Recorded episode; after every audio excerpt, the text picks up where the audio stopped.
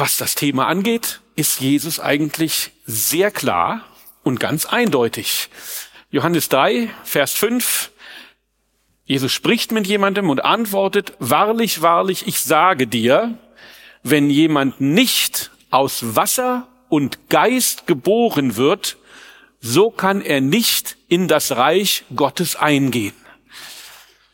Sagt Jesus. Das hört sich erstmal hart an. Also, ich habe oder auf der einen Seite hört sich das gut an. Ich habe die Möglichkeit, in Gottes Reich einzugehen. Ich kann Teil von Gottes Königreich werden. Ich kann Teil von, von Gottes Leib auf Erden werden. Aber dazu gibt es etwas, was geschehen muss, sagt Jesus. Er sagt, wenn du nicht geboren wirst aus Wasser und aus Geist, dann geht es nicht. Dann kannst du nicht eingehen in dieses Reich. Und für den menschlichen Verstand aus menschlicher Sicht betrachtet hört sich das vielleicht erstmal komisch an. Wenn man sagt, ich bin einmal geboren worden, nämlich äh, als ich aus dem Leib meiner Mutter auf die Erde gekommen bin, da bin ich geboren worden. Und diese Passage stammt aus dem Gespräch zwischen Jesus und dem Pharisäer Nikodemus, der zu Jesus kam und sagt, ich, ich möchte das gern verstehen, aber was, was, was heißt das jetzt von neuem geboren werden? Und Jesus sagt, ja, du bist geboren worden einmal auf natürliche Weise, auf natürlichem Weg bist du in diese Welt gekommen und lebst hier. Aber so wie du geboren wurdest, so musst du nicht bleiben. Denn es gibt eine Möglichkeit, etwas zu verändern in deinem Leben, nämlich nochmal geboren zu werden. Also neu geboren zu werden. Es gibt noch so etwas wie eine zweite Geburt aus Wasser und aus Geist.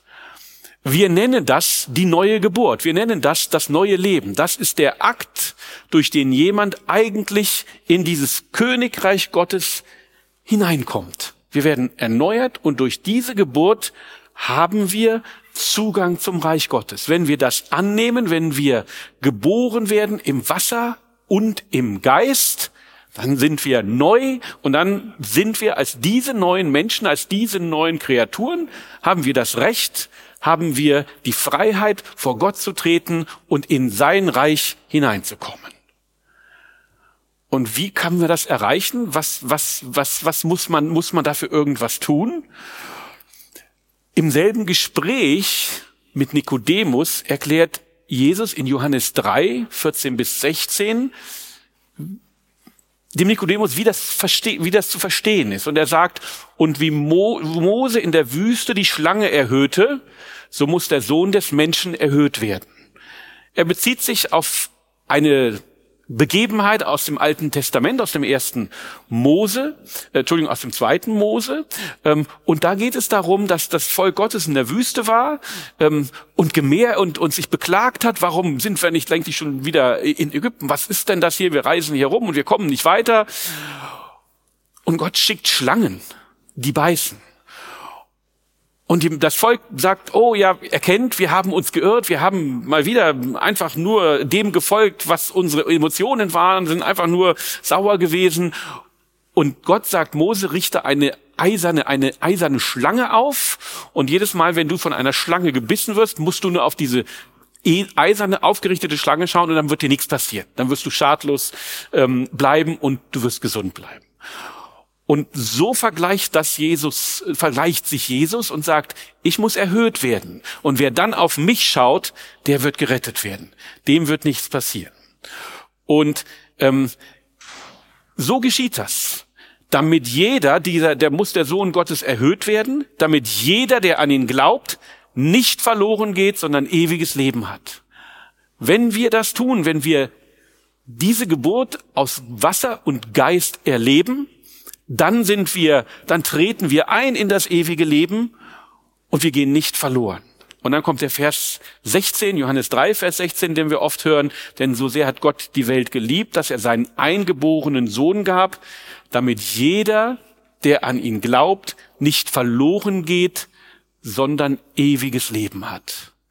Das ist das Reich Gottes ewiges Leben zu haben, bei Gott zu sein, Frieden zu haben, zu wissen, hier bin ich am Ziel und hier finde ich die volle Erfüllung für mein Leben.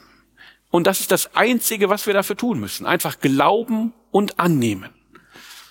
Jetzt können wir vielleicht hingehen und sagen, das gibt's umsonst. Das ist eigentlich nicht richtig. Wir wissen das. Viele Dinge, die wir haben, sind umsonst. Hey, mach dir doch einen Mail-Account, er ist umsonst. Ja, äh, weiß ich nicht, hier irgendwie was for free. Aber wir wissen, wenn etwas umsonst ist, muss man sich immer fragen, wer bezahlt eigentlich dafür? Ja? Ähm, wenn ich irgendwo was umsonst kriegen kann in der heutigen Welt, bezahlt irgendwer dafür. Aber das kostet Geld, da muss etwas geschehen, damit das passiert. Wenn ich einen E-Mail-Account habe, da, müssen, da muss Technik gekauft werden, da muss Strom verbraucht werden, irgendjemand bezahlt. In dem Fall bezahlen wir häufig mit der Preisgabe von Informationen. Und die Tatsache, dass wir nur Glauben brauchen und nur Jesus annehmen müssen, um wirklich zu sagen, wir kommen in dieses Reich hinein und wir können diese Geburt aus Wasser und Geist erleben, ist deshalb kostenfrei, weil jemand den Preis bezahlt hat. Weil nämlich Jesus den Preis bezahlt hat. Weil nämlich Jesus gekommen ist, um für unsere Übertretungen einzustehen, um für unsere Schuld ans Kreuz zu gehen, es auf sich zu nehmen und das hat ihn alles gekostet. Also es ist nicht umsonst, sondern er hat für dich, für mich, für jeden von uns diesen Preis bezahlt, damit wir nur glauben und annehmen und dann haben wir Zugang zu diesem Reich Gottes. Und um dort aufgenommen zu werden, reicht alleine der Glaube und dass wir Jesus als unseren Retter, Herrn und Retter annehmen und ihm unser Leben übergeben. Und das ist der Eintritt, das ist der Schritt, ähm, den wir gehen. Und dann haben wir sozusagen, sind wir diese neue Geburt. Das ist dann so, wie wenn du selber ein Kind bekommst. Ne? Dann ist das Kind geboren und dann geht man in der Regel im Krankenhaus, so war es zumindest bei uns, irgendwann hin und dann kriegst du eine Urkunde, wo drin steht, das ist dein Kind. Und da ist dein Nachname drauf. Das Kind heißt dann mit dem Namen so wie du heißt, als Zeichen, das ist mein Kind. Und genauso ein Zeichen für unsere Geburt in das Reich Gottes hinein ist die Taufe. Das ist sozusagen davon, wo Jesus spricht, wenn Jesus in diesem Vers 5 in Johannes 3 davon spricht, dass er sagt, ihr müsst aus Wasser und Geist neu geboren werden. In dem Moment, wo wir das tun, wo wir unser Herz öffnen, wo wir Jesus einladen und aufnehmen, verändert sich etwas in uns, nämlich der Geist kommt in uns hinein. Ja? Wir werden erfüllt mit einem neuen Geist, mit einem heiligen Geist und dadurch haben wir Verbindung zu Gott. Dadurch haben wir eine lebendige Verbindung zu Jesus. Dadurch wissen wir, können wir seinen, seinen Willen erfahren. Dadurch sind wir jetzt neu und mit diesem heiligen Geist sind wir neu in dieses Leben eingetreten. Und es ist nicht nur so, dass wir uns zu Gott bekennen, sondern Gott bekennt sich auch zu uns. Das heißt, wenn wir diese Taufe als Zeichen tun, wenn wir uns taufen lassen als Zeichen dessen, dass wir Gott, unseren Herrn, als, als Retter anerkennen, dann wird sich auch Gott zu uns bekennen. Weil Jesus sagt, wenn du dich mich zu mir bekennst, werde ich mich auch zu dir bekennen. Und egal was passiert, egal wo die Anklage herkommt, Jesus wird sagen, das ist mein Sohn, das ist meine Tochter weil wir diesen Schritt begangen haben und weil wir in aller Öffentlichkeit, in der sichtbaren und unsichtbaren Welt mit unserer Taufe bekannt haben, wir wollen zu Jesus gehören. Und damit steht auch Jesus für uns ein und behütet und beschützt uns. Und überall sagt er, das ist mein Bruder, das ist meine Schwester. Und er schaut nicht mehr auf das, was wir falsch gemacht haben, sondern Gott schaut auf Jesus, der für unsere Übertretungen ans Kreuz gegangen ist, der für uns diesen Preis bezahlt hat. Der alte Körper, die alte Seele, die ist noch da. Du bist noch derjenige, der geboren wurde. Du bist noch derjenige, der mit deinen Erfahrungen durch das Leben geht. Du bist noch derjenige, der all das mit sich trägt, was er erlebt hat im, im Äußeren und auch in der Seele. Du bist von innen erneuert. Der Geist ist neu. Du bist jetzt ein Tempel Gottes, weil Gott in Form des Heiligen Geistes in dir Platz genommen hat.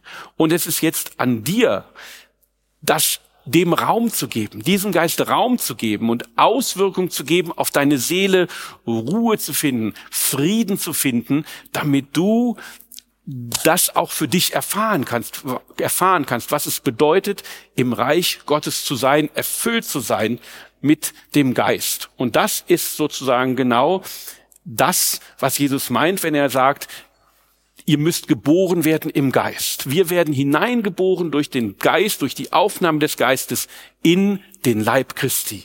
Das ist die, die Taufe oder die wichtigste Taufe, von der wir reden können. Ähm, und wir sind jetzt eingegangen, weil wir in den Leib Christi hineingetauft wurden. Paulus beschreibt das im Römerbrief auch, wenn er sagt, wir sind also mit ihm begraben worden durch die Taufe in den Tod. Gleich wie Christus durch die Herrlichkeit des Vaters aus den Toten auferweckt worden ist, so auch wir in einem neuen Leben wandeln. Und genau das drücken wir aus, wenn wir die Wassertaufe oder wenn wir im Wasser getauft werden, wenn wir ins Taufbecken gehen, wie wir das auch hier immer machen, wenn Menschen sagen, jawohl, ich möchte mich zu Gott bekennen, ich habe Jesus als mein Herrn und Heiland akzeptiert und ich möchte das jetzt auch durch die Wassertaufe bekennen, dann symbolisiert das genau das, was Paulus hier gesagt hat. Die Taufe in den Tod, das heißt, mit Jesus sterben wir sozusagen diesem alten Leben. Wir sind geboren worden auf natürliche Weise, sind in unserem Leben gekommen unter die Herrschaft dieses Herrschers der Welt, der die, dem wir als Mensch, den Adam durch seine Übertretung diese Herrschaft dieser Welt gegeben hat und leben unter dieser Herrschaft.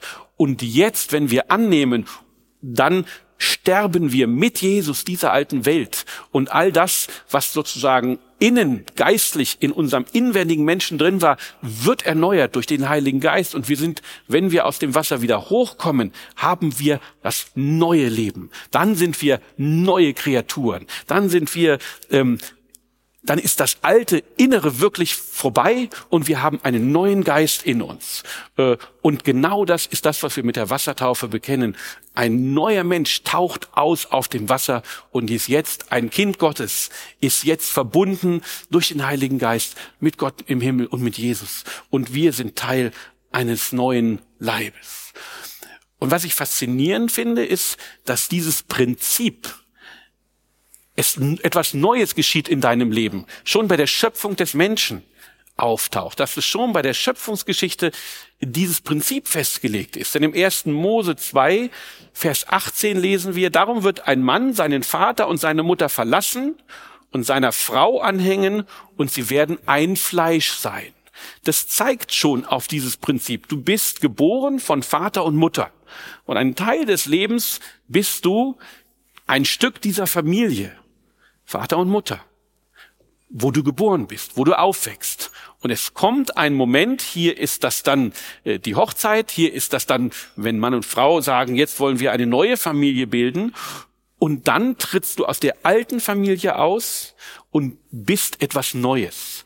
Das ist schon ein Hinweis, ein Symbol darauf, dass, dass, dass hier eine Verwandlung geschieht, dass wir wenn wir Jesus annehmen, tatsächlich das Alte hinter uns lassen und etwas Neues entsteht. So wie eine neue Familie entsteht, wenn eine Ehe geschlossen wird. Und dieses Bild nutzt Jesus ja auch, um dieses Verhältnis zwischen seiner Gemeinde auf der Erde, zwischen seinem Leib zu beschreiben, wenn er sagt, das, das ist mein Leib und ich bin der Bräutigam und das ist meine Braut und deutet auch schon darauf hin, da ist etwas Neues am Entstehen, da ist, da sind neue Menschen in einer neuen Konstellation, die zusammenkommen und etwas Neues bilden. Und das ist das Bild, das zeigt, wie eng wir mit Jesus verbunden sind und dass Jesus als Bräutigam sich freut auf seine Braut und dass die Braut sich freut, wenn sie den Bräutigam wiedersehen kann. Das passiert in der neuen Geburt und das nennen wir sozusagen diesen Schritt ist die Taufe in den Leib und wir bekennen das durch die Taufe im Wasser und das ist das, was gemeint ist mit Taufe im Wasser und im Leib und dadurch könnt ihr hineingehen.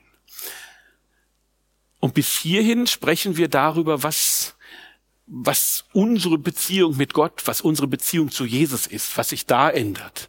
Aber es ändert sich nicht nur diese Beziehung, die wir haben, die wir neu aufbauen, sondern es ändert sich auch etwas Neues. Wir sind Teil einer neuen Familie. Und Deutlich wird das in einer Begebenheit im Neuen Testament, als Jesus seine Familie trifft. Und wir lesen das in Matthäus 12, Vers 46 bis 50. Während er aber noch zu dem Volk redete, siehe, da standen seine Mutter und seine Brüder draußen und wollten mit ihm reden. Da sprach einer zu ihm, siehe, deine Mutter und deine Brüder stehen draußen und wollen mit dir reden. Er aber antwortete und sprach zu dem, der es ihm sagte, wer ist meine Mutter? Wer sind meine Brüder? Und er streckte seine Hand aus über seine Jünger und sprach, seht da meine Mutter und meine Brüder. Denn wer den Willen des meines Vaters im Himmel tut, der ist mir Bruder und Schwester und Mutter. Für diejenigen, die das damals gehört haben, war das, glaube ich, wirklich sehr ein, ein, ein, eine sehr schwierige Begebenheit. Weil für uns ist das vielleicht heute nicht mehr so, aber normalerweise bist du wirklich, es spielt die Familie eine sehr wichtige Rolle im Leben. Und es ist völlig undenkbar, dass deine Mutter da steht und sagt, hey, ich möchte jetzt mit dir sprechen. Und du sagst, nee, du bist nicht meine Mutter. Ja, das ist, das ist schon ganz schön hart. Und man fragt sich, warum macht Jesus sowas? Aber ich glaube, es geht wirklich darum, nicht irgendwie zurechtzuweisen, sondern genau das zu zeigen. Hier ist jetzt etwas Neues. Hier entsteht jetzt etwas Neues. Hier geschieht jetzt etwas, wo wir, die wir ins Reich Gottes kommen, Teil einer neuen Familie werden. Und Jesus sagt, dieses Recht, was du als Mutter früher hattest, als meine Mutter zu sagen, hey, ich will jetzt mit dir sprechen und wir sind hier, deine Geschwister, deine Familie möchte jetzt mit dir reden und dann kommst du bitte und wir sprechen und du hörst das. Das ist das alte Leben, aber jetzt gibt es ein neues. Jetzt nehme ich eine neue Identität an und jetzt bin ich wirklich Teil einer neuen Familie. Ich gehöre nicht mehr primär zu der alten Familie, die definiert mich jetzt nicht mehr, sondern jetzt definiert mich meine Beziehung zu Jesus. Jetzt definiert mich meine Beziehung zu Gott. Und deshalb sagt er, nicht das sind meine Mütter, nicht das sind meine Geschwister, sondern jetzt, hier in dieser neuen Familie, nachdem wir getauft sind, nachdem wir neu geboren sind im Wasser und im Geist, nachdem wir diesen Schritt gemacht haben, haben wir eine neue Familie.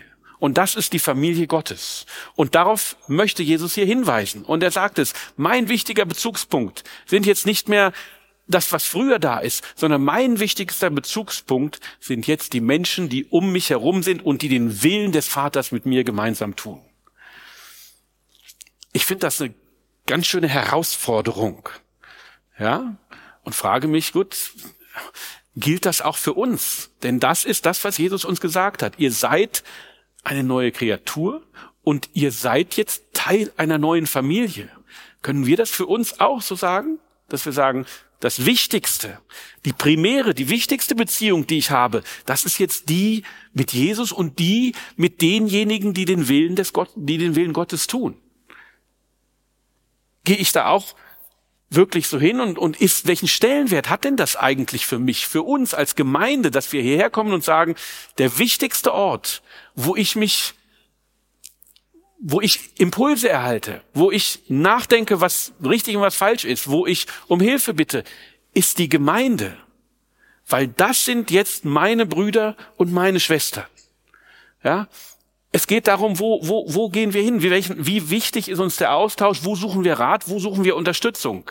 Sagen wir, ich gehe da immer hin, wo ich auch die ganze Zeit hingegangen bin? Oder sage ich, ich bin doch jetzt Teil einer neuen Familie. Ich bin doch jetzt umgeben von Menschen, die den Willen Gottes tun. Und wenn ich den suche für mein Leben, dann, dann ist doch das der Platz, wo ich hingehe. Dann ist doch da der Bereich, wo ich sage, da finde ich doch Menschen, die erfüllt sind und die, die, die, die Zugang haben zum Willen Gottes, die den Plan Gottes erkennen können, die mir Zuspruch geben können, die mir Trost geben können, weil das ist jetzt eigentlich, das ist jetzt eigentlich das Wichtige. Ja? Ähm, und es geht nicht darum, alle Kontakte abzubrechen. Wir wissen, dass Jesus natürlich nicht den Kontakt mit seiner Mutter abgebrochen hat. Und sogar Jakobus, sein Bruder, hat später in der Gemeinde äh, eine wichtige Rolle gespielt. Also es geht nicht darum zu sagen, entweder oder. Aber es geht schon darum zu sagen, wo ist denn jetzt wirklich in dem Moment, wo ich diese Entscheidung treffe, hineingehe in das Reich Gottes, diese Geburt im Wasser und Geist annehme, für mich annehme und hineintrete in dieses Reich, wer ist denn jetzt wirklich meine wichtigster Bezugspunkt? Wer ist jetzt meine Familie? Jesus drückt es so aus und sagt, das sind jetzt meine Mutter, meine Brüder, meine Schwestern. Da kommt für mich Rat, da kommt für mich Orientierung her, das, da suche ich mir die Vorbilder, weil das ist jetzt meine Familie. Und das finde ich für uns als Gemeinde, die wir das tun wollen, tatsächlich eine, eine Herausforderung und, und finde ich wichtig, sich damit zu beschäftigen, zu, sich darüber Gedanken zu machen, sehe ich das auch so? Kann ich das mit Jesus auch so bejahen? Meine Familie ist jetzt hier. Meine Familie ist jetzt in der Gemeinde. Wie gesagt, es heißt nicht, du musst jetzt hinausgehen und allen sagen, hey, mit dir rede ich nicht mehr, um Gottes Willen. Wir sollen da draußen Licht sein in der Welt und Salz in der Welt sein und wir wollen es nicht abbrechen. Aber wir wollen sagen, wo, wo eigentlich finde ich Orientierung, wo eigentlich finde ich Heimat? Bei denjenigen, wo ich das schon immer gesucht habe, ob das gut oder schlecht war, oder dort, wo ich jetzt neu in eine Familie hineingekommen bin, neu in eine Gemeinde hineingekommen bin, Jesus empfangen habe, den Heiligen Geist empfangen habe und jetzt umgeben sein möchte von den Menschen, die das Gleiche erlebt haben und die den Willen Gottes tun. Und uns auch zu fragen, wie praktizieren wir, wie machen wir das eigentlich? Sehen wir uns als Brüdern und Schwestern? Leben wir das in unserer Gemeinde so? Ich will da nicht romantisieren, ich will da nicht sagen, dass wir, dass es da auch Reibereien gibt. Auch das sagt uns die Bibel. Ja, ähm, wir sind nicht perfekt und man tritt sich vielleicht mal auf die Füße, man sagt vielleicht mal das Falsche. Aber trotzdem nehmen wir uns dann gegenseitig als Geschwister an, so wie Jesus das gesagt hat, das ist jetzt meine Familie, wir sind jetzt gegenseitig unsere Familie. Wir stehen, wir, wir, wir wollen uns annehmen und wir wollen sozusagen bestimmt, dass wirklich dass die Liebe füreinander und das Mitgefühl füreinander und die Aufmerksamkeit füreinander ist es das, was wir sozusagen, was unser Leben bestimmen soll. Und das ist der, oder das ist der Wunsch, oder glaube ich, für unsere Gemeinde. Das ist das, was Gott von Jesus, von seiner Gemeinde haben möchte. Das sagt, seid füreinander da. Liebt einander, werdet sensibel füreinander, für das Gemeinde, für diejenigen, die mit euch in dieser Gemeinde zusammenleben. Lebt das wirklich aus, dass ihr Teil dieser neuen Familie seid. Lebt das wirklich als Familie. Und Paulus sagt das auch im Brief an die Korinther, äh, berühmte Stelle, Korinther 12, 26 und 27. Und wenn ein Glied leidet, so leiden alle Glieder mit. Wir zusammen leiden zusammen, wir trauern zusammen, wir, wir, wir bitten zusammen, und wenn ein Glied geehrt wird, so freuen sich alle Glieder mit. Wir freuen uns, wenn Menschen irgendwas geschieht, wenn Menschen geehrt werden, wenn Menschen sagen, hey, das finde ich gut. Wir sind dabei, wenn Pastor Stefan jetzt in Pakistan unterwegs sind, weil wir Teil dieser Familie sind, weil wir das mitleben und weil wir als Gemeinde genau das so ausleben wollen, weil wir sagen, wir sind eine neue Familie, das soll unsere Familie sein und wir wollen eine solche Gemeinde sein, die das wirklich auslebt, die mit Jesus sagt, das sind meine das ist meine Mutter, das sind meine Brüder und das sind meine Schwestern, die ich hier finde. Und dann sind wir neu geboren und Teil des Leibes Christi. Und im ersten Korintherbrief, Vers 12, äh, etwas weiter oben von der Stelle, die wir gerade gelesen haben, heißt es, denn wir sind ja alle durch einen Geist in einen Leib hineingetauft worden. Ob wir Juden sind oder Griechen, Knechte oder Freie, wir sind alle getränkt worden zu einem Geist. Wir sind jetzt alle eines Geistes. In uns ist der Heilige, dieser Heilige Geist. In uns wohnt dieser Geist, der uns zusammenführt, der uns eint.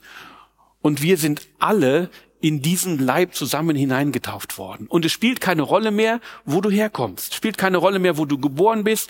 Es spielt dafür keine Rolle mehr, ähm, äh, wie du aufgewachsen bist, welche Sprache du gesprochen hast, in welchem Teil der Welt du geboren bist. Es spielt keine Rolle, ob du äh, vorher aus einem christlichen Haushalt oder gläubigen Haushalt kommst oder nicht kommst. Es spielt keine Rolle, ob du Arbeitgeber, Arbeitnehmer, hier steht Knecht oder Freie. Wir sind alle eins und wir sollten uns alle als Brüder und Schwestern ansehen und nicht schauen, was ist denn der und was ist der und wo steht der eigentlich und nicht irgendwelche Unterschiede machen, wo jemand herkommt, sondern das ist das, was Gott möchte, dass wir alle zusammen diese Gemeinde sind, dass wir alle zusammen diese Familie bilden. Und ich finde das faszinierend, wie das auch immer wieder deutlich wird in der Apostelgeschichte. Wir wissen, das ist diese Stelle, wo der Geist ausgegossen wird und die alle dann da äh, und, und alle auf einmal hören und sich viele bekennen. Und ich habe mir bewusst mal zwei Verse rausgesucht, die man häufig überliest, ja, weil da einfach viele Namen stehen, die uns gar nichts sagen. Apostelgeschichte 2, 9 bis 11. Also sie hören das alle und dann heißt es Parther und Meder und Elamiter und wir Bewohner von Mesopotamien, Judäa, Kappadokien, Pontus und Asia, Phrygien und Pamphylien, Ägypten und von den Gegenden Libyens bis Kyrene und die hier weilenden Römer, Juden und Proselyten, Kreter und Araber, wir hören sie in unseren Sprachen die großen Taten Gottes verkünden. Und ich glaube, dass in Gottes Wort nichts einfach so zufällig dasteht, sondern dass dahinter sozusagen wirklich deutlich wird, dass Gottes Wort sich an den gesamten Erdkreis richtet, dass Gottes Wort für jeden da ist und dass es überhaupt keine Rolle spielt, wo du herkommst. Und dass Gottes Familie das auch widerspiegeln sollte und sagen sollte, es ist uns völlig egal, wo du herkommst, wir machen keine Unterschiede, wir schauen auf das, was du bist, wir schauen auf die Talente, die du hast, die Gaben, die du hast und wir wollen sie alle zusammentun zur Ehre Gottes. Und deshalb habe ich mir das einfach mal näher geschaut, wer ist denn da alles benannt? Ja, wir haben als erstes die Parther, ein Volk Perser und im Iran, heutiges Iran, die da benannt werden. Ja, als zweites werden Meder benannt, die gleiche Region ungefähr. Das umfasst die Region, die wir heute Iran, Irak, Anatolien. Alle Menschen, die daher kamen, haben Gottes Wort gehört. Elam, auch ein Volk mitten im Iran, Mesopotamien wissen wir, Syrien, und Irak, Judäa, klar Israel, dann kommt Kappadokien, Teil von der Türkei. Ja, und zwar ist die ganze, oder sind viele Teile der Türkei benannt. Pontos sind Leute aus der Schwarzmeerküste, also oben in der Türkei. Ja, dann haben wir Asia, das ist die Mittelmeerküste? Dann haben wir Phrygien, das ist der zentrale Teil der Türkei. Dann haben wir Pamphylien, das ist die Region um Antalya, haben wir heute ja? viel Urlaub gerne. Auch die werden benannt als diejenigen, die da dabei waren, als der Geist ausgegossen wurde. Wir lesen Ägypten und Libyen, zwei Länder in Afrika. Wir lesen Rom, Italien, wir lesen Kreta, Griechenland und am Ende sogar Araber also arabische Halbinsel, Saudi-Arabien, Vereinigte Arabische Emirate, Kuwait. All diejenigen, alle Menschen aus diesen Teilen sind spezifisch benannt worden hier im Gotteswort als diejenigen, die dabei waren, als, als der Geist ausgegossen wurde, als sozusagen die Menschen erfahren haben, hier passiert etwas Neues. Hier, hier ist, hier ist irgendetwas am Entstehen, was wir nicht verstehen, aber wir hören uns alle in unseren Sprachen. Das sind die Sprachen, die Gott benannt hat in seinem Wort als diejenigen, die das gehört haben. Und insofern umfasst das alles. Und das finde ich so wunderbar, dass das alles überhaupt keine Rolle spielt, wenn wir zusammenkommen. Egal, wo du herkommst, egal welches Geschlecht, welches Alter du hast, das sind nur Nebensächlichkeiten. Entscheidend ist, was kannst du mit einbringen? Was sind deine Gaben, die du in diese neue Familie mit einbringst? Ähm, was sind deine Talente, die du zur Verfügung stellst, damit deine neue Familie das tun kann, was sie tun soll, nämlich diese Liebe hinaustragen. Nämlich diese Liebe zu zeigen und diese Liebe hinaustragen. Und damit möchte ich meinen Teil beenden, ähm, dem mir wirklich sozusagen das der Anspruch ist an uns als neue Familie, neue Gemeinde, Menschen, die gemeinsam diese Taufe in Wasser und Geist erfahren haben. Nämlich Johannes 13, 34 bis 35, ein neues Gebot gebe ich euch, dass ihr euch untereinander liebt, wie ich euch geliebt habe, damit auch ihr einander lieb habt. Wir sollen uns lieben. Das ist das, was unsere Beziehung kennzeichnen soll. Und zwar so, dass es nicht nur aufgesetzt ist, sondern dass es von innen kommt und dass Leute, die hineinkommen, diese Liebe spüren können. Weil das ist nämlich der zweite Teil der, oder der nächste Vers. Denn daran wird jedermann erkennen, dass ihr meine Jünger seid, wenn ihr untereinander Liebe habt. Und das ist das Wichtige, dass wir Menschen gewinnen, weil wir die Liebe Gottes, weil wir die Liebe Jesu weitergeben. Das ist das, der Teil einer unbesiegbaren Gemeinde, die sagt, wir sind hier die lokale Familie Gottes. Wir sind hier die Brüder, die Brüder und Schwestern Jesu, die hier leben, die untereinander lieben und die diese Liebe weitergeben, damit andere das in uns erkennen können und Jesus hier kennenlernen können. Und das wünsche ich mir für uns als Gemeinde, dass wir das wirklich ausleben, dass das wirklich Menschen erkennen können und gebe dann jetzt weiter an Rudi. Aber das, was der Jörg gerade so schön beschrieben hat mit dieser Liebe füreinander, das, äh, ich möchte einfach nur ein Zeugnis mit euch teilen. Äh, wir, wie viele von euch wissen, waren Kesaja, Lukas und ich äh, vor zwei Wochen oder vor einer Woche äh, an der polnisch-ukrainischen Grenze und ähm, haben dort gedient, wollten dort Hoffnung verbreiten, wollten dort Licht sein.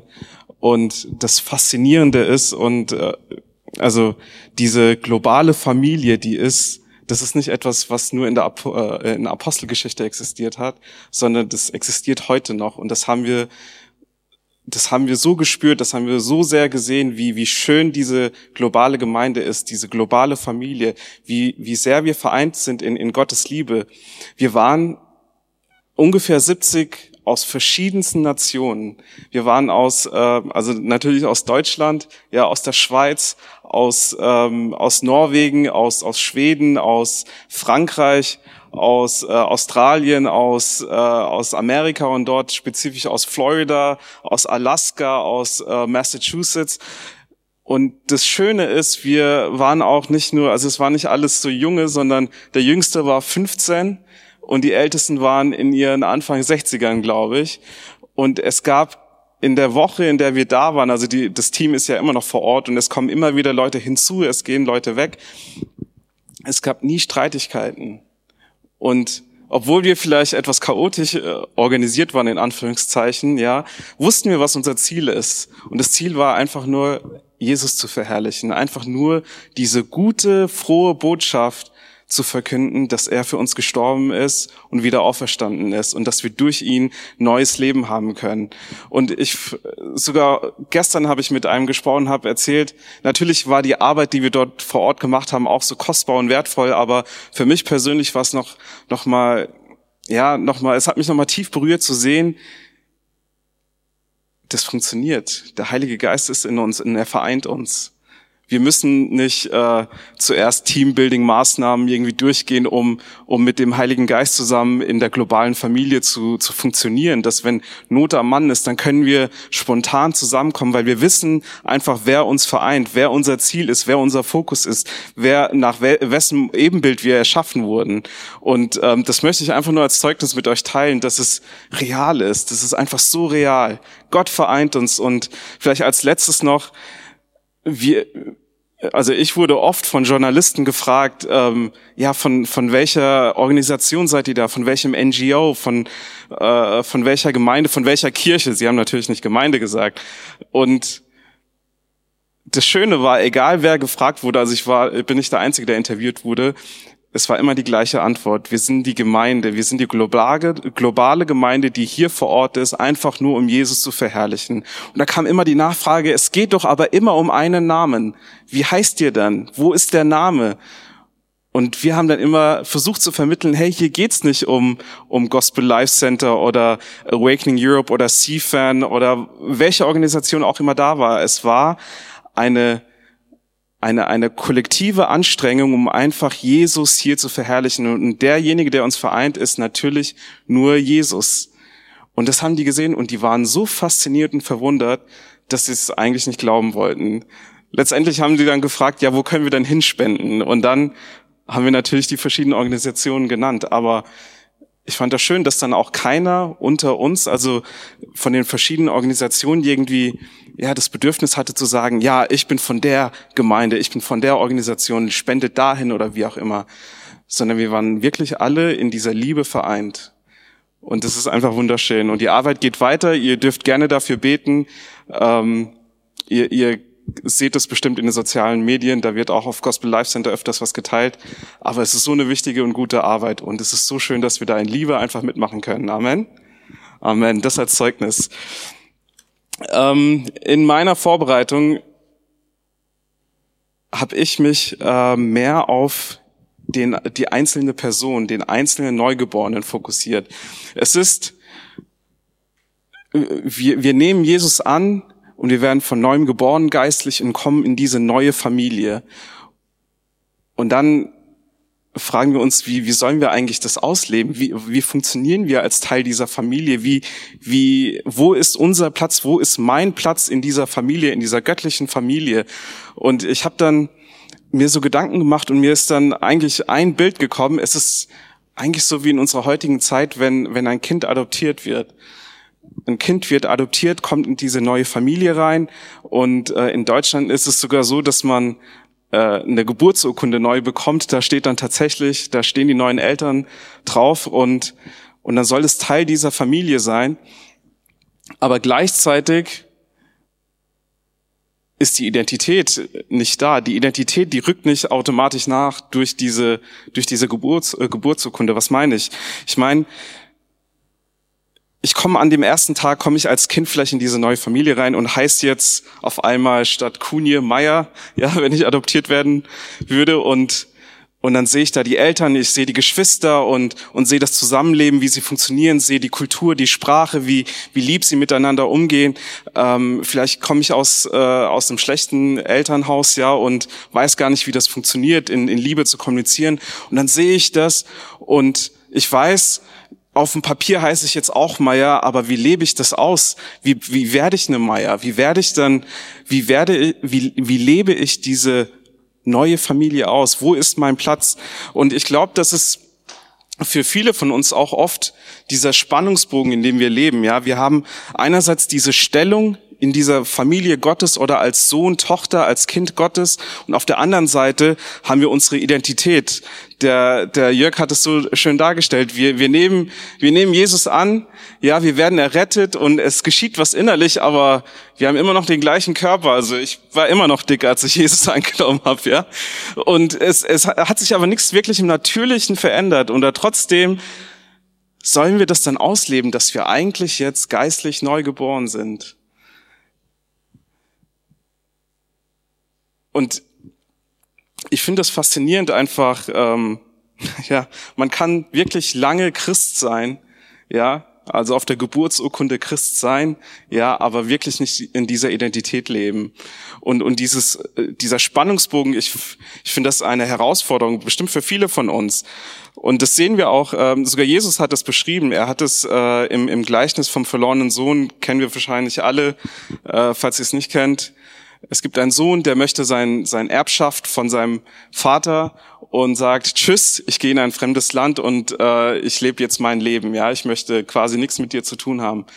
Und er lebt vom, von seiner Erbschaft, von seinem Vermögen, lebt er und ist auf einmal pleite, er ist bankrott. Und es kommt sogar so weit, dass er ja, das, äh, die Nahrung von, von, von den Schweinen dort, wo er gearbeitet hat, ja, von den Schweinen essen musste, weil da auch noch eine Hungersnot war. Und, und dann erinnerte sich dieser verlorene Sohn, das ist in Lukas 15 äh, ab Vers 17, ich lese aus der Hoffnung für alle vor, da kam er zur Besinnung, bei meinem Vater hat jeder Arbeiter mehr als genug zu essen und ich sterbe hier vor Hunger. Ich will zu meinem Vater gehen und ihm sagen, Vater, ich bin schuldig geworden an Gott und an dir. Sieh mich nicht länger als dein Sohn an, ich bin es nicht mehr wert. Lass mich bitte als Arbeiter bei dir bleiben. Er macht sich auf den Weg und ging zurück zu seinem Vater. Der erkannte ihn schon von weitem. Voller Mitleid lief er ihm entgegen, fiel ihm um den Hals und küsste ihn. Er machte sich auf den Weg und ging zurück zu seinem Vater. Ah, das ist nochmal neu kopiert. Hier Vers 21. Vater, sagte der Sohn, ich bin schuldig geworden an Gott und an dir sieh mich nicht länger als deinen Sohn an, ich bin es nicht mehr wert.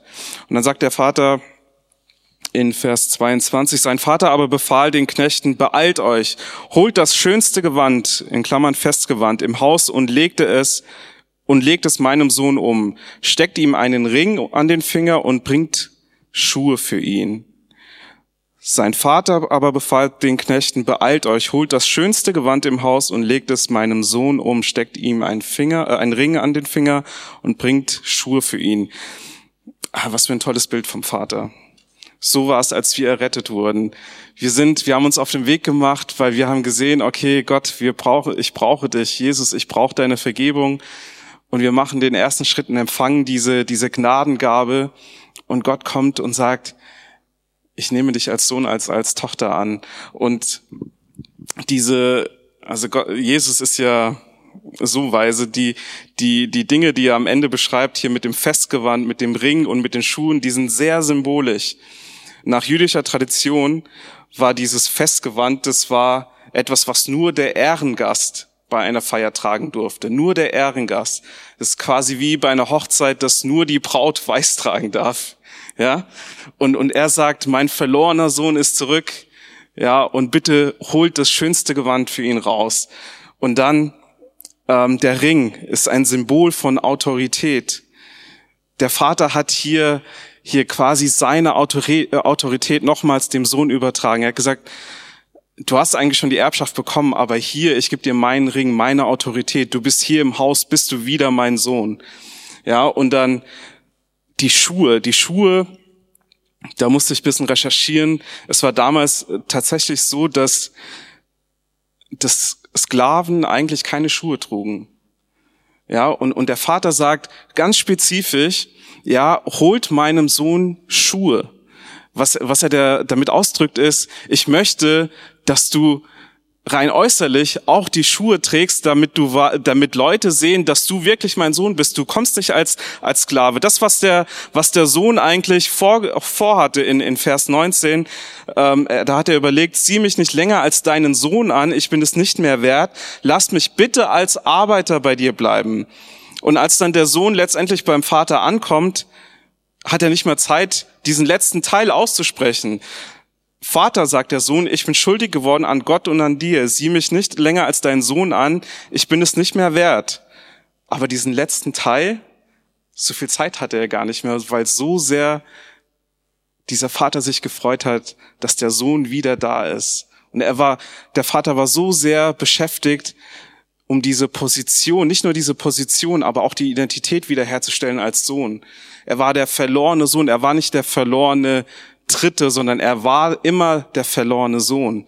Und als er zurückgekommen ist, war er einfach gefunden, aber er hatte immer noch diese Stellung als Sohn.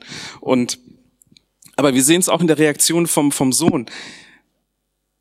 Er sagt, ich bin es nicht mehr wert. Ich bin es nicht mehr wert. Und ich glaube, dieses Ich bin es nicht mehr wert, das ist also unsere Errettung an sich ist ja schon mal ein, ein Mysterium, ja. Wir sind rein aus Gnade errettet worden und aber wir, wir kämpfen dann immer noch mit, dies, mit dieser, ja, mit dieser Wertstellung. Eigentlich habe ich ja nichts dafür getan. Ich habe es ja nur empfangen. Ja, und wie kann ich dann, ohne etwas dafür getan zu haben, trotzdem Sohn, Tochter, Kind Gottes sein? Weil wir kennen es wahrscheinlich in unserer, in unserer irdischen Familie so, hey, wenn ich etwas Gutes gemacht habe, dann war ich vielleicht etwas mehr Sohn, als wenn ich etwas Schlechtes gemacht habe. Ja, wir, wir sind oftmals in kaputten Familien aufgewachsen und, und diese Spannung finde ich einfach ja interessant, dass es auch, dass es das neue Leben, das wir leben sollen, auch irgendwie noch mitbestimmt. Wenn wir wirklich ehrlich sind, dann wissen wir nicht, wie uns, was unsere Identität ist. Viele, ich, ich äh, ziehe mich da mit ein, ja, viele vergessen, dass wir Kinder Gottes sind, dass wir in dieser Identität leben sollen. Wir wissen zwar, okay, ich bin jetzt neu geboren, ich bin ein Kind Gottes, aber leben wir das wirklich aus, ist wiederum eine ganz andere Frage. Und ähm, die Frage ist halt, geht es uns um, ja, um dieses Leben eines, eines frommen Lebens, ja, also geht es wirklich um Veränderung von, von Verhalten. Stellen wir uns vor, wenn, wenn ein Kind adoptiert wird in die neue Familie, sieht es, okay, äh, vielleicht ist es nicht gut, wenn ich jetzt äh, ja, hier rumschrei oder was auch immer. Es, es, es versucht Dinge na, nachzuahmen, es versucht seine Geschwister vielleicht nachzuahmen, ja. Und, und ändert das Verhalten, damit es so ähnlich ja, aussieht wie die anderen Kinder, wie die leiblichen Kinder. Und es sieht vielleicht, was den Eltern gefällt oder nicht gefällt. Und, und natürlich lernt ein Kind, ja, okay, ich muss mich damit arrangieren. Das geht hier im, in diesem Haus nicht, ja. Das ging vielleicht in meinem anderen Haus, in meinem letzten Haus, aber hier geht es wiederum nicht. Und dann lernt dieses Kind eigentlich rein äußerlich einfach Dinge zu, ähm, ja, anzunehmen und Dinge einfach umzusetzen, damit es rüberkommt wie ein Kind, damit es vielleicht so aussieht wie ein Kind. Aber die Frage ist natürlich, ist es innerlich wirklich ein Kind? Ist, sind diese, diese neuen Verhaltensmuster ein Ergebnis von, von der Identität als Familie Meier oder Familie Christus, Familie Jesus Christus? Oder ist es einfach nur, hm, ich habe gesehen in der Gemeinde, ist es gut, wenn ich meine Hände hebe, weil es machen alle, dann mache ich das auch, dann sieht es gut aus, ja. Ähm, oder hm, ich sehe, dass sie nett zueinander sind, obwohl eigentlich, ja, in, in der Situation wäre ich jetzt nicht so nett geblieben, aber okay, das ist, was Gott sagt, dann bleibe ich halt nett, ja. Aber ist es wirklich die Persönlichkeit? Ist es unsere wahre Identität, dass wir lieb, dass wir nett sind, dass wir, dass wir, ähm, ähm, dass wir, mir fallen jetzt nur englische Wörter ein, dass wir einfach in Gottes Liebe leben, ist es unsere Persönlichkeit, ist es unsere, ist Gottes Liebe unsere Identität. Und die Stelle hat ähm, der Jörg nicht vorgelesen, aber ich habe sie hier aufgeschrieben aus der Vorbereitung, äh, aus Galater 3, Vers 27, denn ihr alle, die ihr in Christus hineingetauft seid, ihr habt Christus angezogen. Und dieses Anziehen fand ich schön als Parallele auch zu dieser Geschichte mit, mit dem Festgewand, mit den Schuhen, mit dem Ring. Ja, wir können Christus, wir können, wir sehen, was es bedeutet, ein Christ zu sein, was es ein gläubiger Christ zu sein, äh, äh, äh, was es heißt, ein gläubiger Christ zu sein, ja. Und und wir können dann immer hingehen und jeden Morgen uns dann vornehmen, okay, jetzt ziehe ich quasi Christus an. Ich ziehe mich, ich mache mich zwar fertig für meine für meine Arbeit oder was auch immer ich tun muss, ja, und jetzt ziehe ich Christus mit an. Und das Faszinierende ist aber, es geht nicht nur um dieses, ich tu so, als ob ich zu dieser Familie gehöre oder ich tu so, ich arme ja dem nach, was ich sehe, ich arme äh, äh, ähm, der Familie Gottes nach. Darum geht es nicht, sondern es geht wirklich um eine eine innere Veränderung. Es geht darum, dass wir aus der Identität heraus unser Verhalten verändern. Ja, es heißt, wenn du mich liebst, dann befolgst du meine Gebote. Ja, und es fängt mit der Liebe an. Es, die, die, diese kausale Beziehung ist nicht, okay, ich halte jetzt die Gebote und dann liebe ich Gott, sondern du liebst Gott und dann daraus hältst du automatisch die Gebote.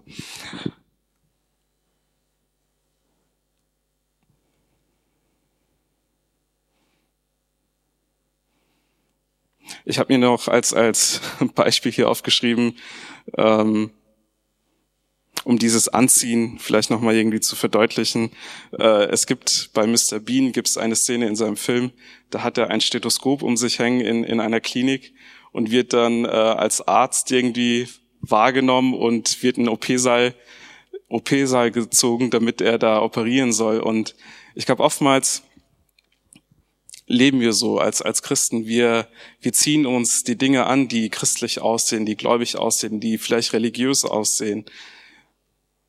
Aber innerlich merken wir, okay, da ist aber eine Spannung, da ist, ich weiß, ich habe die Stellung, aber ist es wirklich meine Identität? Und, und Gott weiß das. Gott weiß das damit, dass wir damit zu kämpfen haben, dass wir uns nicht würdig fühlen. Und wir sind es auch nicht würdig, weil Jesus hat alles für uns getan.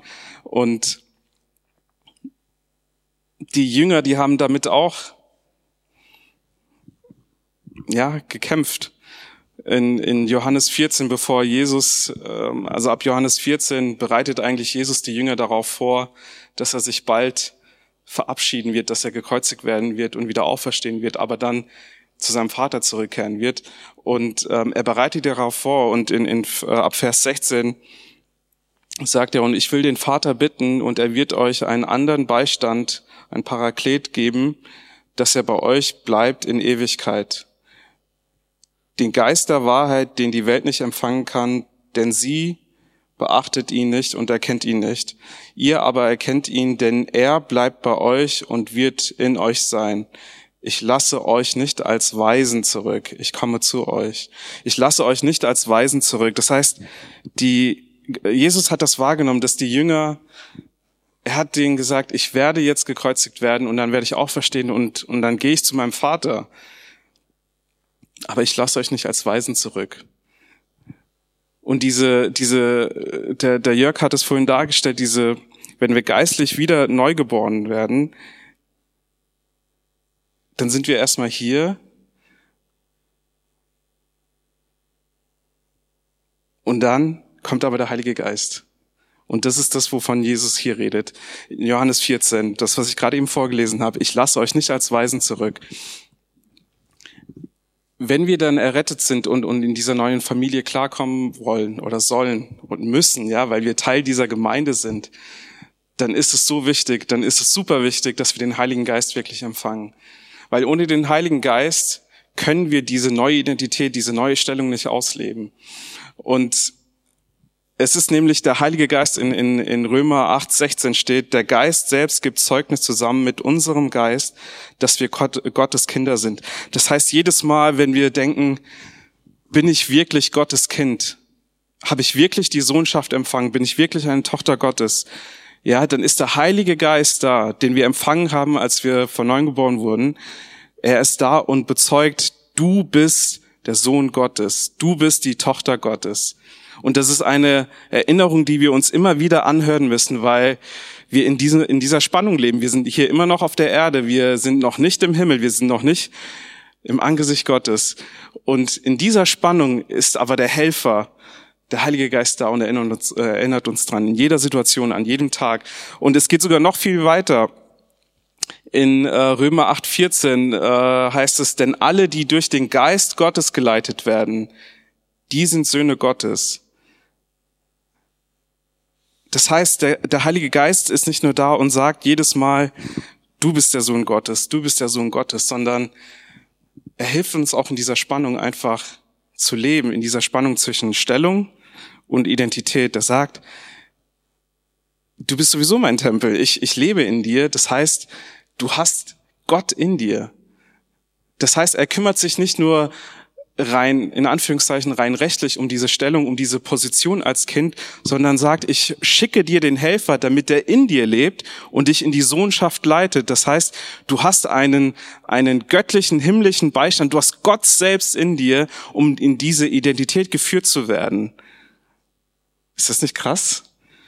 Das heißt, das, was leider Adoptivkinder vielleicht in, äh, ja, was sie vielleicht selbst bewerkstelligen müssen, ja, jetzt äh, bildlich gesprochen, können wir, müssen wir gar nicht. Es ist gar nicht unsere Leistung, es ist nicht aus unserer Kraft, aus unserer Weisheit, sondern es ist wiederum mal Gott allein. Ja, wir sind rein aus Gnade, sind wir errettet worden und sogar diese Beziehung mit der Familie und mit Gott und diese Stellung als Sohn können wir ausleben, indem wir diese Sohnschaft durch den Heiligen Geist empfangen.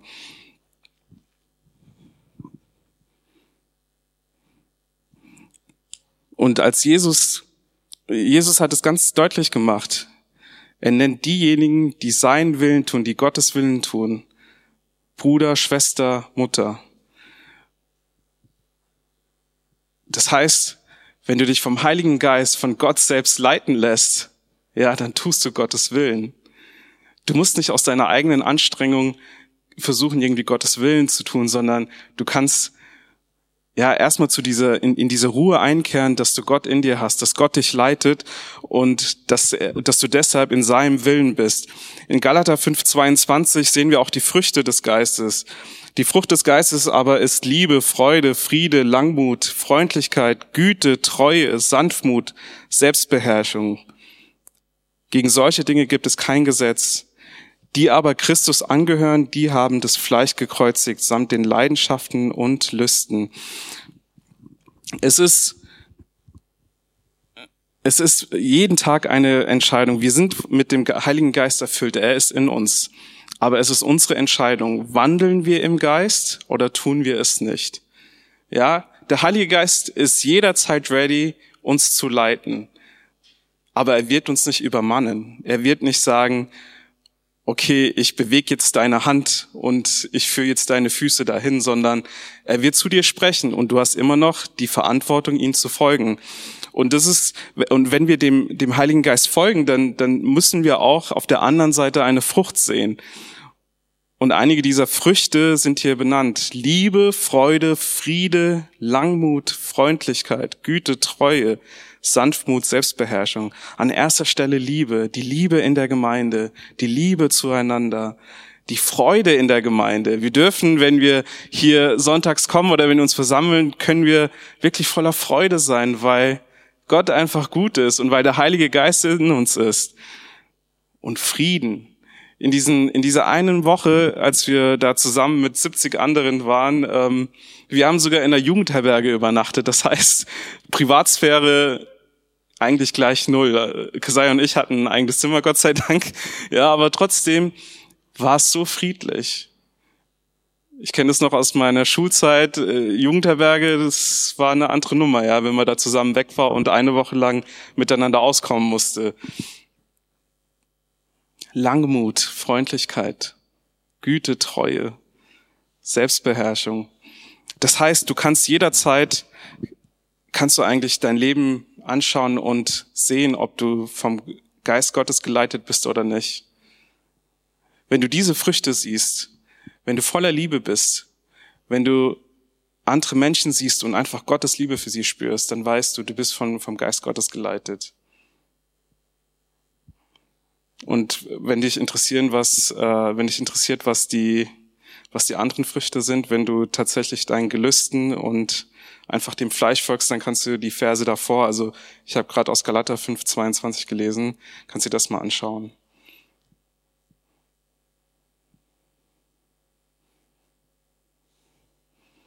Und rein praktisch gesprochen, wie, wie lassen wir uns vom Geist leiten?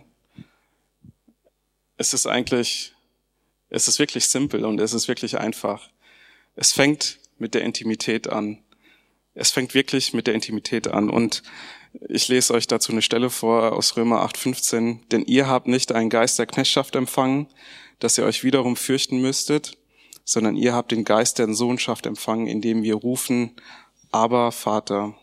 Und dieses aber Vater ist, ist symbolisch für die Intimität. Die Juden damals, als Jesus aber Vater gesagt hat, die Juden waren verblüfft. Die haben gesagt, du kannst doch nicht Gott aber Vater nennen. Und das ist so ein Ausdruck, ein lieblicher Ausdruck von Intimität. Und ich habe das in meinem Leben gespürt, je, je intimer ich mit Gott bin, desto mehr habe ich diese Früchte gesehen. Meine Gedanken haben immer drum gekreist, wie kann ich Gottes Liebe ausdrücken? Wie kann ich in der Gemeinde Gottes Liebe einfach spürbar machen? Liebe sieht nach etwas aus. Wir können nicht sagen, ich liebe dich und die gleiche Person wie Dreck behandeln. Ja, wir können nicht sagen, ich liebe dich und, und uns gegenseitig angreifen. Das, das geht einfach nicht. Liebe sieht einfach nach irgendetwas aus und, und insbesondere Gottes Liebe. Und ich wünsche, ich wünsche mir, dass wir als lokale Gemeinde hier in Feldkirchen, dass wenn Feldkirchen auf uns schaut, dass es wie bei den Journalisten sein wird, die werden sich wundern, was seid ihr denn für Leute? Ihr liebt euch so sehr. Ihr habt ein Ziel und das ist einfach nur diese Liebe Gottes auszutragen in die Welt. Und das ist wirklich unsere Aufgabe. Wir sollen einander lieben und das ist auch das höchste Gebot. Gott lieben und einander lieben. Wenn du das tust, dann bist du in Gottes Willen jederzeit. Da kannst du dich drauf verlassen. Amen.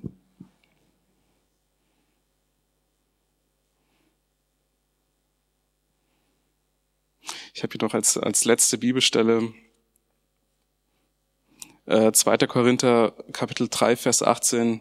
Wir alle aber, indem wir mit unverhülltem Angesicht die Herrlichkeit, die Schönheit des Herrn anschauen, wie in einem Spiegel, werden verwandelt in dasselbe Bild von Herrlichkeit zu Herrlichkeit, nämlich vom Geist des Herrn.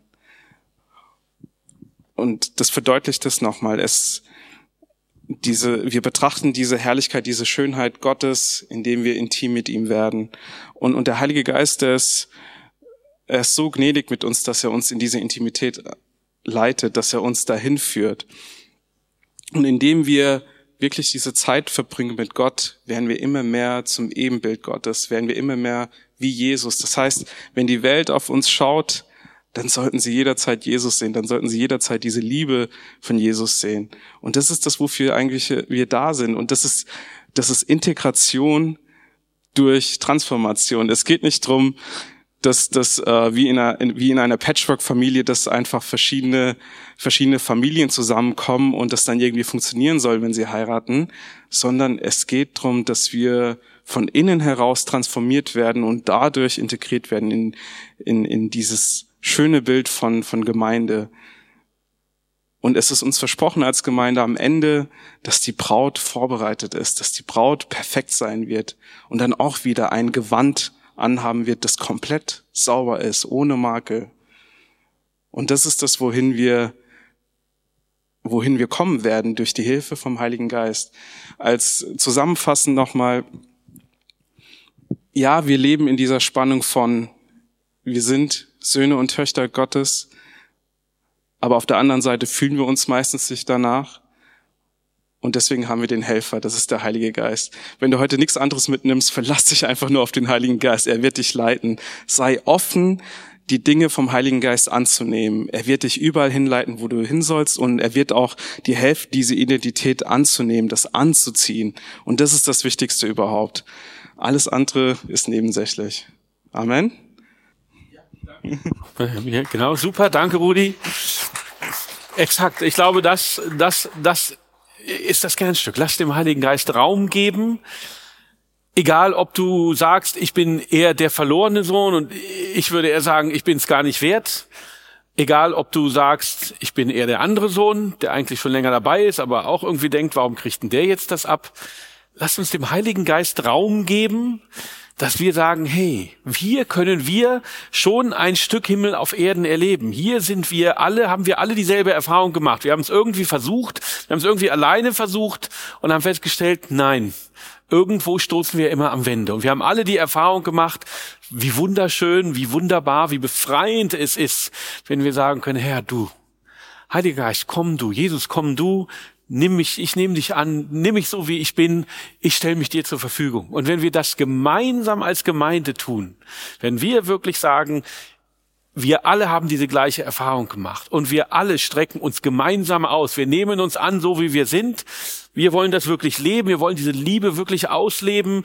Wir wollen Vergebung austeilen. Wir wollen Vergebung annehmen, wenn wir mal daneben gelegen haben dann schafft wir das. Und dann, dann, wie, wie Jesus das gesagt hat, dann werden wir attraktiv sein, dann werden Menschen erkennen, wow, da will ich auch dabei sein. Und das ist einfach, das ist unser Ziel. Den Menschen zu zeigen, wie wunderbar es ist, in Gottes Gegenwart, in seiner Liebe zu leben. Und wenn uns das als Gemeinde gelingt, dann heißt es am Ende auch für uns als Gemeinde, ob wir jetzt auf Gospel Live oder als Teil des Leibes, dann heißt es gut gemacht. Jawohl. Und das ist all unser Ziel. Und da wollen wir einfach dem Geist Heiligen Geist Raum geben, dass er uns an, dass er uns da an uns arbeiten kann. Ja, und wir wissen, wir sind nicht perfekt und wir, wir wissen, manchmal liegen wir daneben, aber das ist das, was uns leiten soll. Das ist unser Bild als Gemeinde. Das ist diese Säule, dass wir sagen, hey, wir alle haben diesen Schritt gemacht. Wir alle sind in diesem Reich Gottes zusammen und wir alle wollen gemeinsam Gottes Plan für diese Gemeinde, den wollen wir ausfüllen. Und da wollen wir sein. Das soll unser Mittelpunkt sein. Das soll,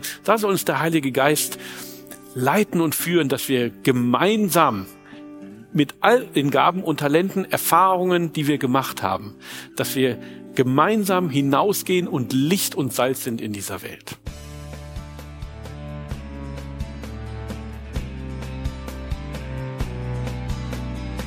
Liebe Zuhörer, das war ein Ausschnitt eines Gottesdienstes hier im Gospel Life Center. Auf unserer Website www.gospellifecenter.de können Sie die Notizen für diese und andere Predigten nachlesen und sich über die Arbeit von Gospel Life Center informieren. Wir wünschen Ihnen Gottes Segen.